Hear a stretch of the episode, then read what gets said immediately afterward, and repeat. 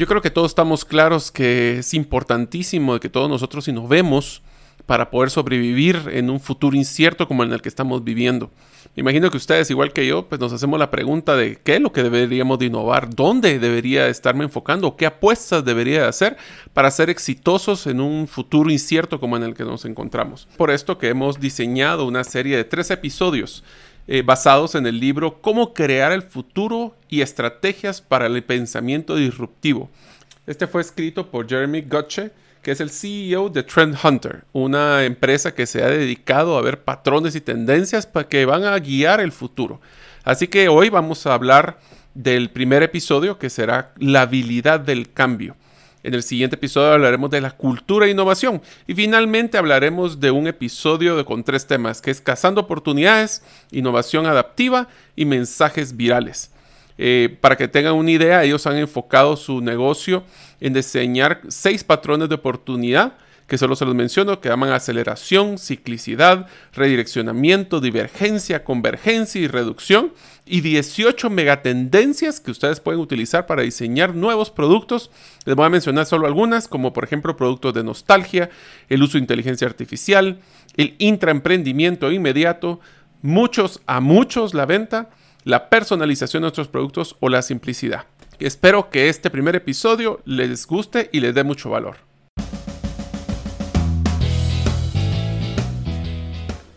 Bienvenidos al podcast Gerente de los Sueños, donde le brindamos las herramientas prácticas, competencias e inspiración para que los líderes de impacto cumplan sus sueños. Soy su anfitrión, Mario López Alguero, y mi deseo es que vivas la vida con pasión, resiliencia y templanza. Bienvenidos.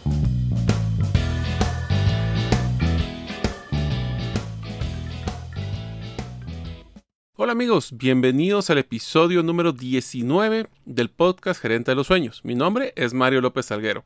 Y si pudiera escoger cuál sería mi superpoder, pues me gustaría tenerlo del Doctor Strange, para poder ver en el futuro. Es más, yo creo que tenemos hasta la misma barba.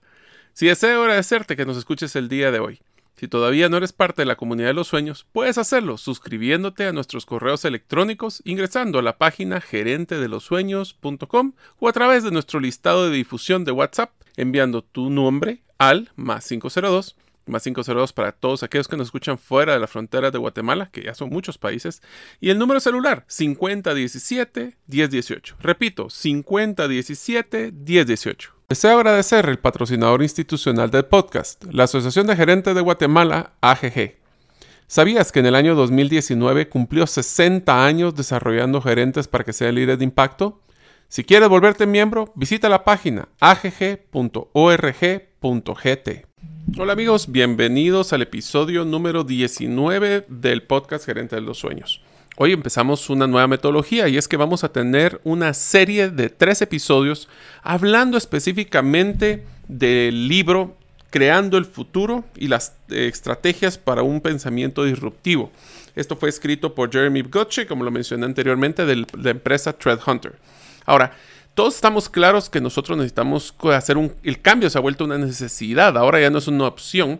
Y recientemente acabo de terminar de leer un libro que se llama eh, estamos claros que debemos todos de cambiar, ahora te toca a ti primero. Este es un ejemplo, es un libro muy bueno, se lo recomiendo si lo pueden leer, es pequeño, y habla sobre todas las características que tenemos que tener para poder cambiar, pero nosotros liderar un cambio y no solo ser un eh, pues, viajero pasivo en los cambios que se están dando en, en, el mundo. Lo que vamos a utilizar es lo que llaman ellos su estructura para crear el futuro esta se divide en cinco partes. La primera, que es la que vamos a hablar el día de hoy, es la habilidad del cambio. La segunda parte será el siguiente episodio, es la cultura de innovación. Y en el tercer episodio veremos las últimas tres partes, que es cómo poder buscar oportunidades o cazar oportunidades, cómo hacer una innovación adaptiva y cómo poder tener mensajes virales.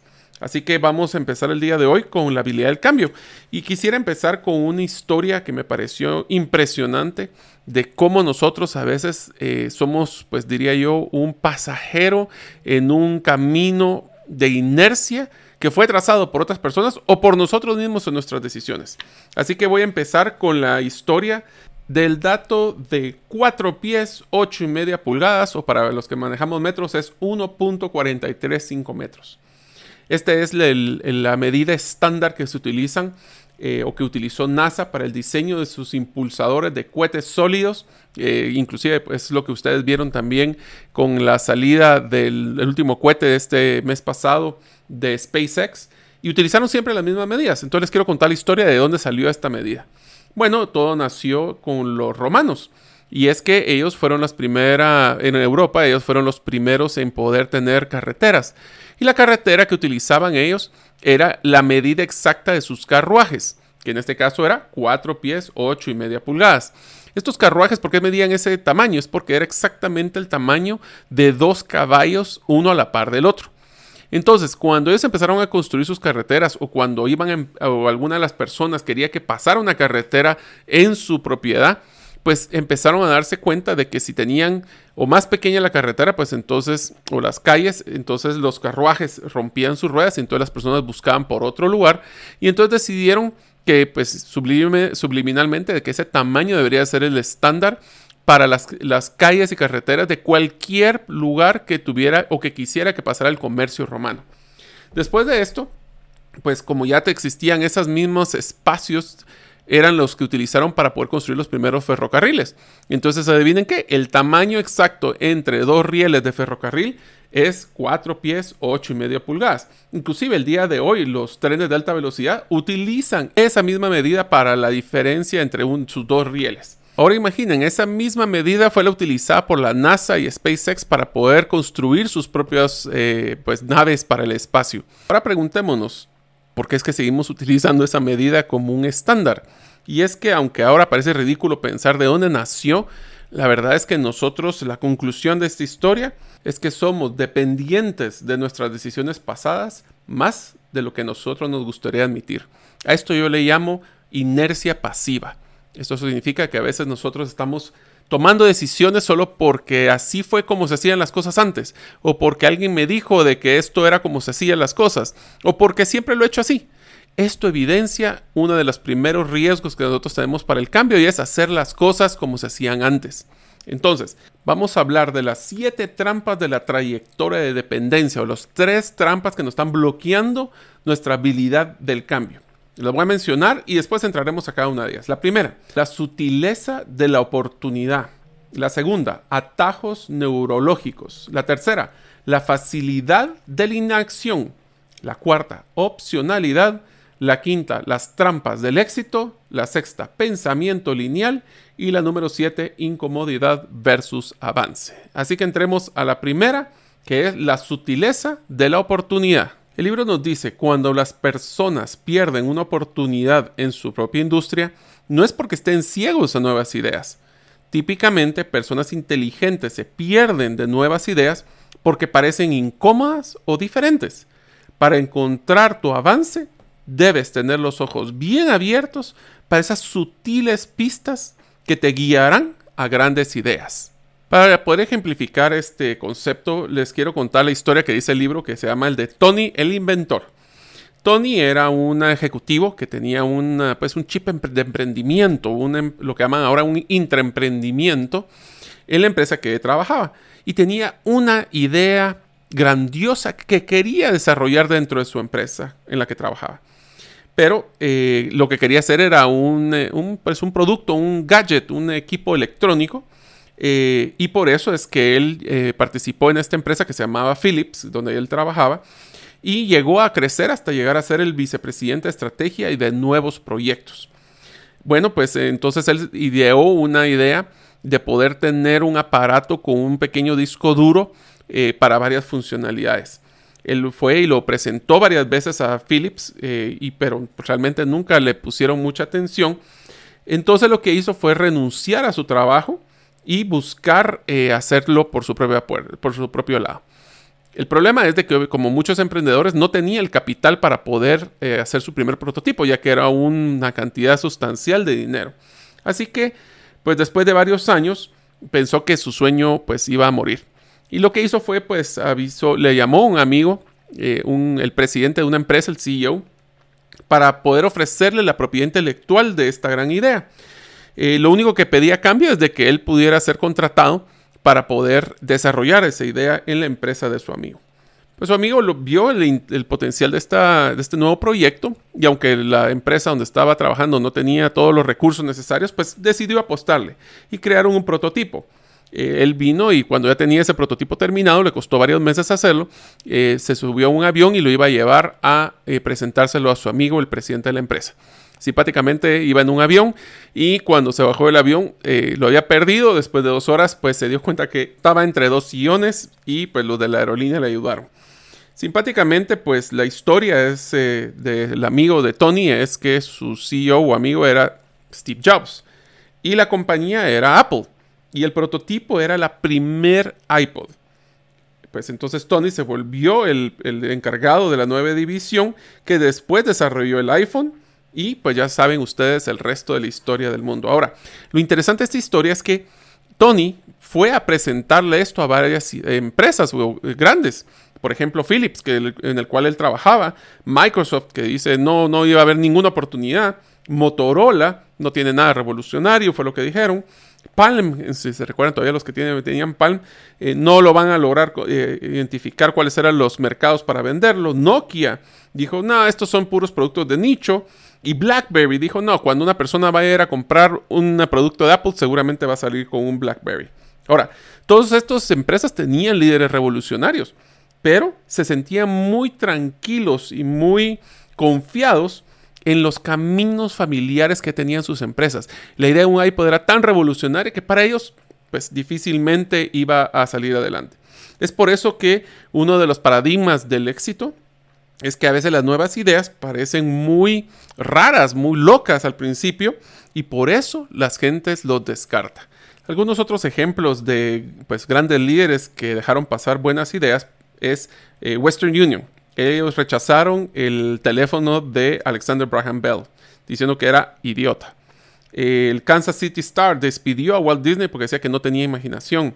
Kodak, que había inventado la fotografía digital, dijo que no pensaba de que el mercado valía la pena porque nunca iba a tener la calidad y resolución de sus fotografías normales.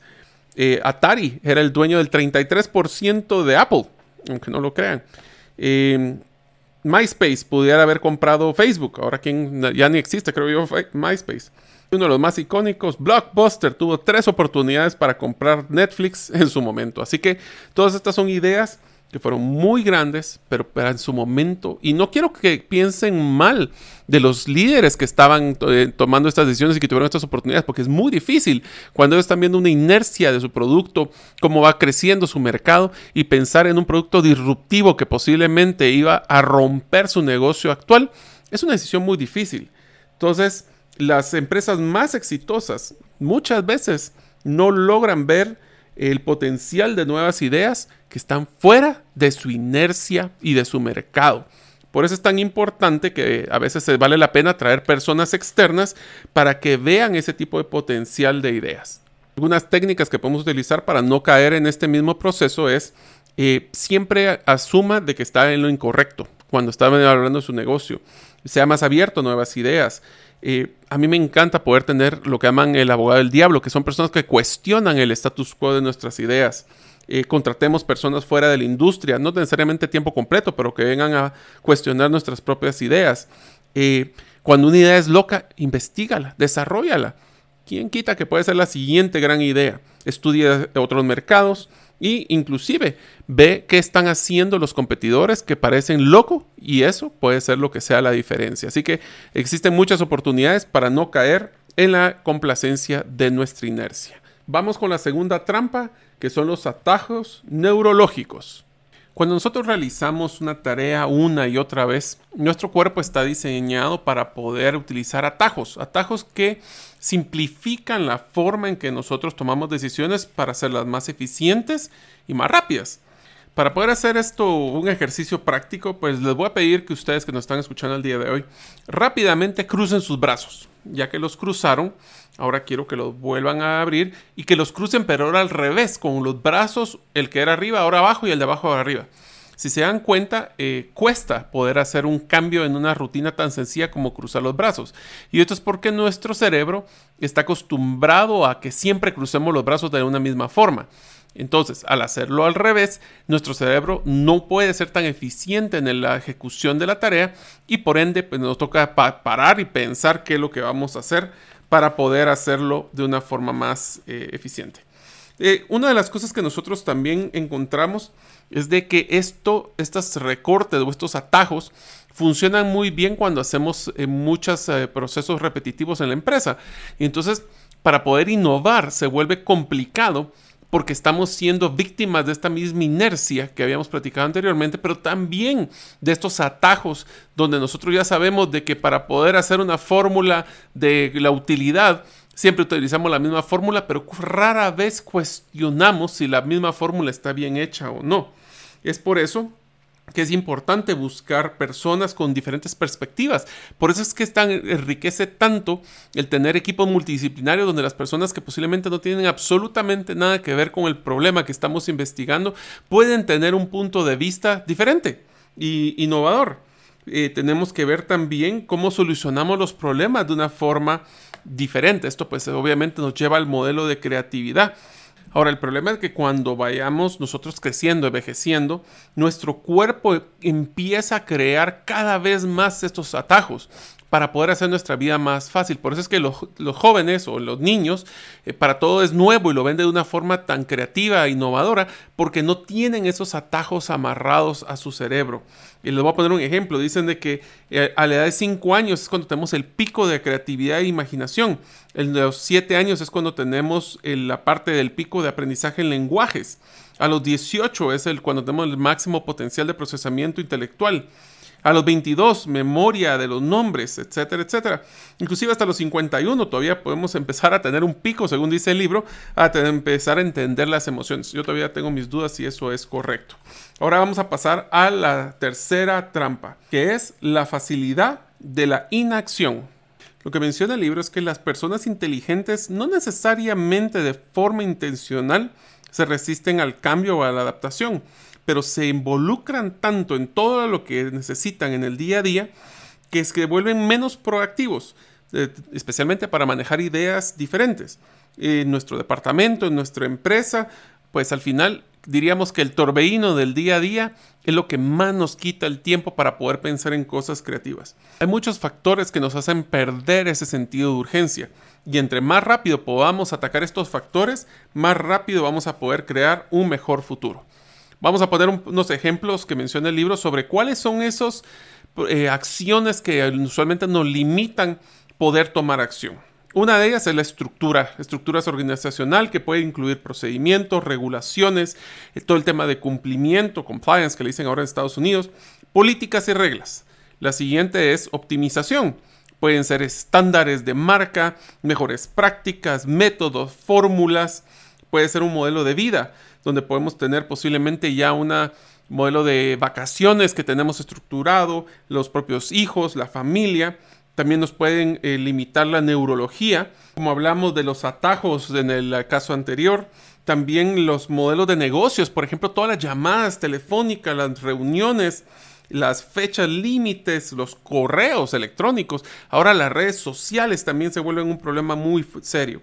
Y los limitantes, puede ser temas de limitaciones de inversión, puede ser algún tipo de software que también eh, algunos costos hundidos o el propio presupuesto.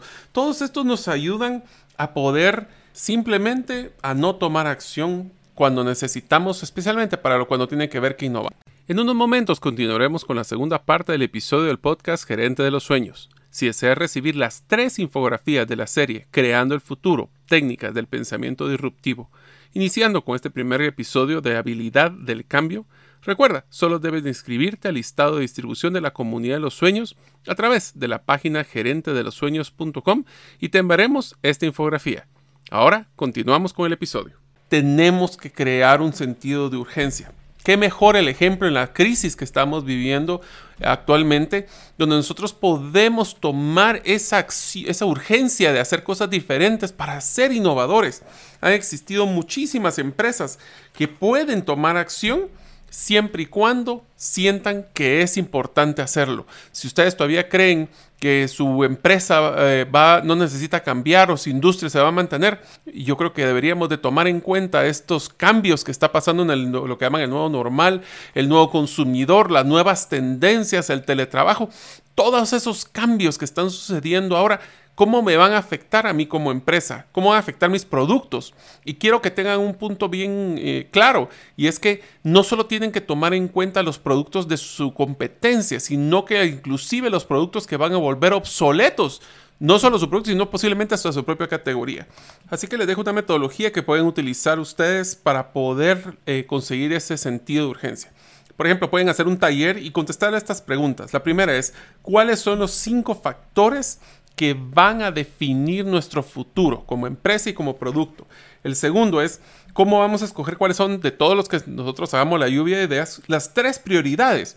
Y tercero, que es uno de los más importantes, cómo vamos a poder producir un prototipo de un nuevo producto o servicio de una forma rápida y poder llevarlo a mercado para probarlo, porque saben que es lo interesante, es que para poder innovar no lo vamos necesariamente a lograr en la primera, tenemos que probar varios escenarios, varios prototipos y una vez que nosotros encontramos varios de los factores, entonces podemos empezar a desarrollar lo que llaman una fórmula mágica.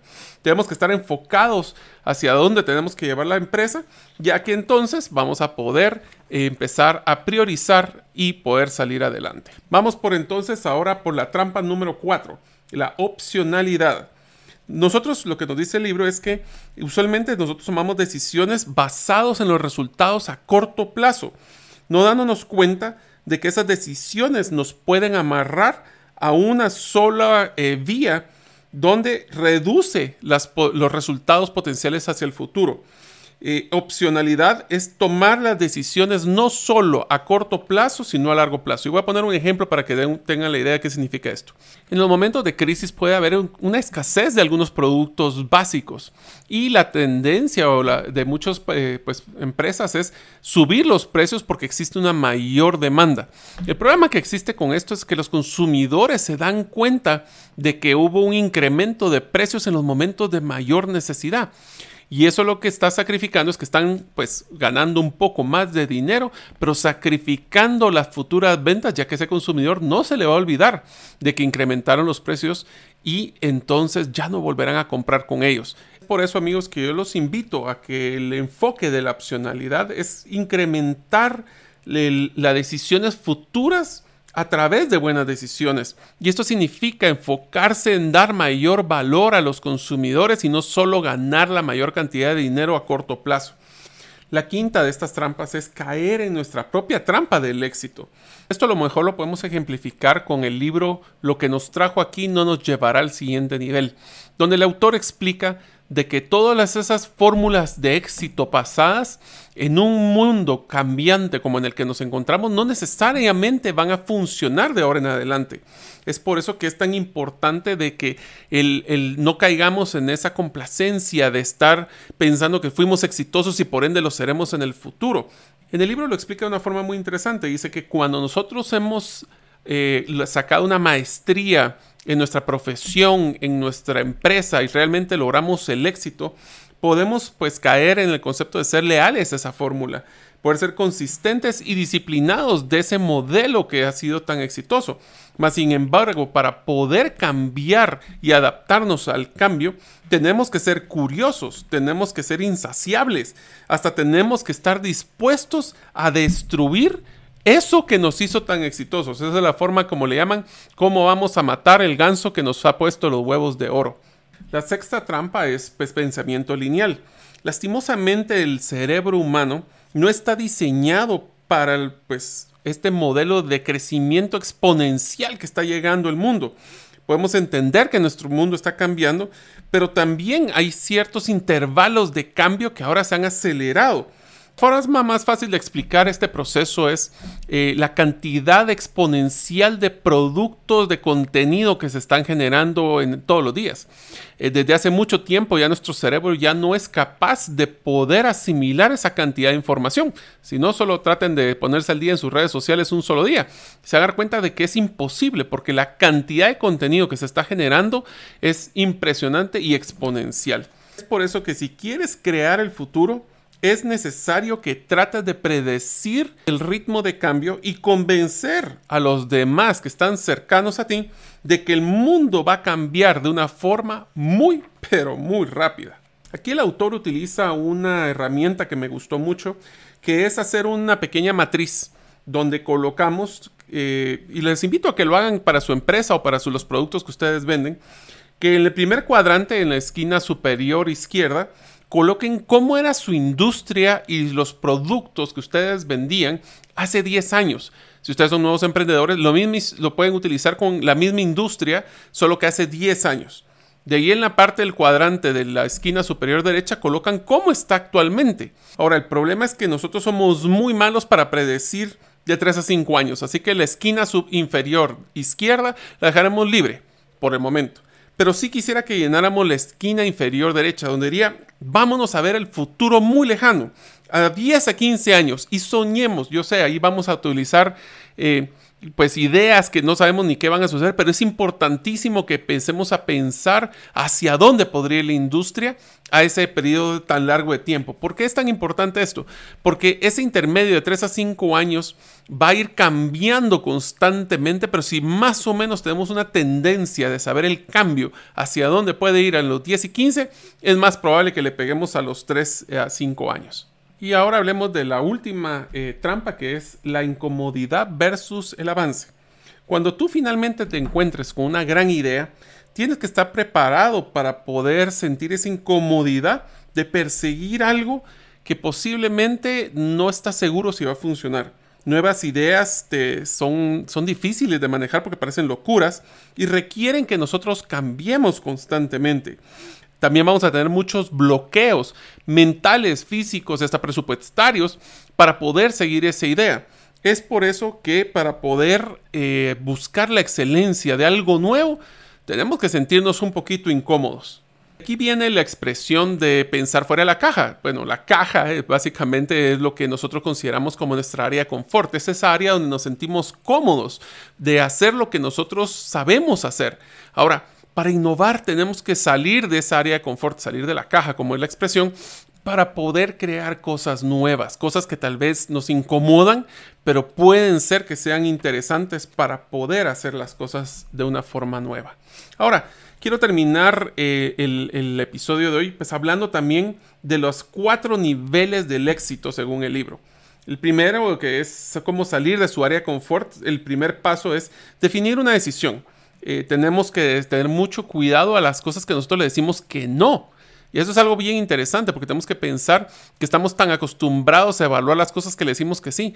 Pero a veces es más importante también pensar todas las cosas que nosotros dijimos que no. Puede ser porque era, pues, nos generaba esa incomodidad que hablamos anteriormente y es porque nos está sacando del área de confort. Algunas estrategias y métodos para poder definir de una forma consciente y no por inercia las decisiones que queremos tomar. Uno es primero definir cuál es esa área de confort que nosotros manejamos.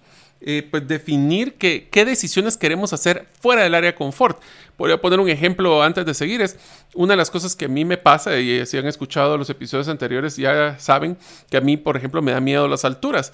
Pero hay ciertas decisiones que yo he hecho para salirme de esa área de confort normal, como por ejemplo ir a tirarme de bungee jumping en un puente aquí cerca de mi casa. Otra forma es poder, y esta es una estrategia que a mí cuando leí en el libro me encantó, y es crear un fondo de apuestas. El concepto de fondo de apuestas es que eh, para poder innovar muchas veces nosotros lo que pasa es que para los departamentos que no generan una venta directa no le damos un presupuesto. Y una de las formas que muchas de las empresas innovadoras hacen es que tienen un fondo para que las personas exploren nuevas ideas que están fuera de su área de confort. Ese es un dinero que aunque no lo crean en la mayoría de las experiencias, ha generado un retorno de la inversión sorprendente. Ahora, no siempre le funciona y a veces puede ser que ese fondo lo veamos como una inversión en el aprendizaje. También podemos solicitar eh, opiniones externas para poder ampliar nuestra visibilidad. Y finalmente, tomar decisiones valientes. Es bien importante que tomemos en cuenta de que las decisiones para innovar no necesariamente son fáciles y por eso es tan importante eh, que nosotros tratemos de tomar decisiones valientes para poder mejorar.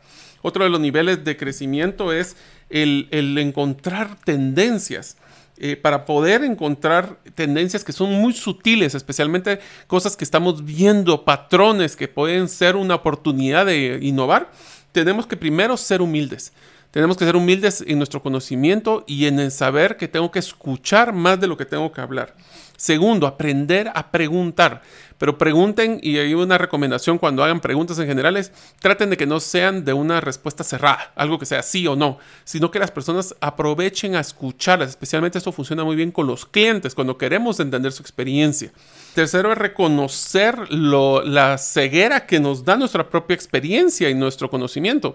Como estamos tan acostumbrados a que ya hablamos de los temas, esto lo puede ejemplificar de una forma muy sencilla. Cuando utilizamos acrónimos, cuando utilizamos palabras técnicas, es muy importante que eso tal vez a la otra persona ni sabe de qué estamos hablando. O si damos por hecho que nosotros ya sabemos la respuesta y solo estamos haciendo un proceso para validar lo que nosotros creemos que es correcto. Finalmente, traten de recibir de una forma proactiva las recomendaciones que nos dan otras personas. El tercer tipo de crecimiento puede ser ideas para hacer talleres. Por ejemplo, una de las estrategias que se pueden utilizar en este modelo, de este modelo de crecimiento es hacer retos, retos para que las personas puedan tratar de dar sus ideas y pues escucharlos. El segundo es hacer lo que llaman un deep dive o hacer un buceo profundo, es entender la causa de muchas de las problemas o soluciones o tendencias que pueden estar sucediendo. Pueden hacer eh, juegos de escenarios, lo que llaman roleplay, donde una persona puede ser el cliente y la otra persona puede ser colaborador eh, o puede ser inclusive la competencia, donde pueden ustedes interactuar y ver cómo funciona. Y finalmente, pues pueden perseguir a los siguientes clientes para poder investigar no solo porque ese es un error muy común, es usualmente hablamos con los clientes que ya tenemos, pero si queremos entrar a nuevos mercados tenemos que ir a hablar con los clientes potenciales, los candidatos a ser clientes y entender sus necesidades. Y la última, la última eh, tipo para poder salir del área de confort es encontrar esas joyas escondidas. Para esto dan varias recomendaciones. Uno es hay que romper las reglas, porque si seguimos sobre las mismas reglas difícilmente encontraremos algo que está escondido. Eh, hay que ir más allá de lo que es nuestra área de confort y más allá de lo que es nuestra capacidad tradicional de interactuar con los clientes. Hay que actuar rápidamente, eh, si no lo hacemos, alguien más lo va a hacer. Eh, podemos fracasar, pero rápidamente. Aprovechemos cada oportunidad de fracaso como un aprendizaje. Y finalmente, resiliencia. Uno de los valores personales que me encanta a mí es nunca tiremos la toalla o nunca tiremos la oportunidad para poder mejorar. Una vez que tengamos esto, podremos buscar realmente eh, manejar el cambio de una forma positiva. En el próximo episodio vamos a hablar de uno de los temas que a mí más me apasiona, que es el tema de cultura, específicamente cultura e innovación. Y les quiero dar un par de temas que vamos a hablar en el próximo episodio. Número uno, la cultura es más importante que la estrategia. ¿Por qué? Porque podemos tener una estrategia muy bonita donde podemos plasmar en, un documento eh, vivo, puede ser hasta un software, puede ser una impresión de una misión, visión y valores que posiblemente las personas no se recuerden, pero realmente lo que se ejecuta es lo que se vive en el piso con las personas.